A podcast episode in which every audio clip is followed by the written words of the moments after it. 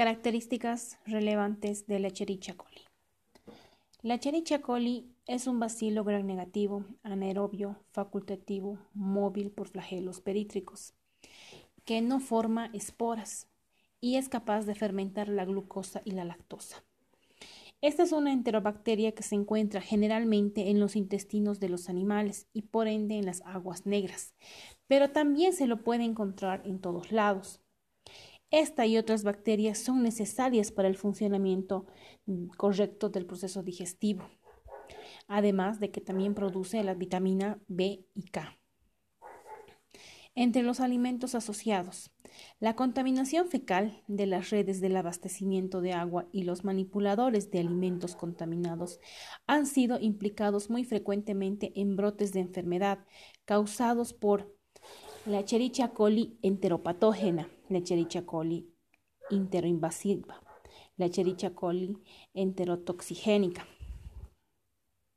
Son varios los alimentos implicados en infecciones por estos microorganismos, como por ejemplo podemos encontrarlos en el café, en las hortalizas, en las ensaladas, en los purés de patatas, en los sushis, quesos blandos, maduros por mohos, en las hamburguesas, incluso en la leche fresca.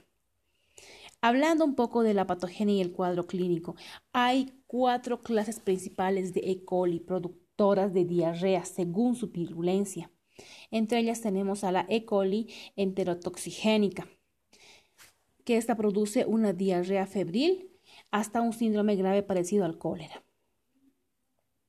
Luego tenemos la Escherichia coli invas interoinvasiva que produce disentería basilar invasora, causando incluso una ulceración e inflamación en las células epiteliales del colon, fiebre, dolores abdominales intensos, malestar, diarrea acuosa, eliminación de heces con sangre, moco y leucocitos fecales. Luego tenemos a la E. coli enteropatógena que produce malestar, vómitos, diarrea con deposiciones que contienen moco, pero no sangre.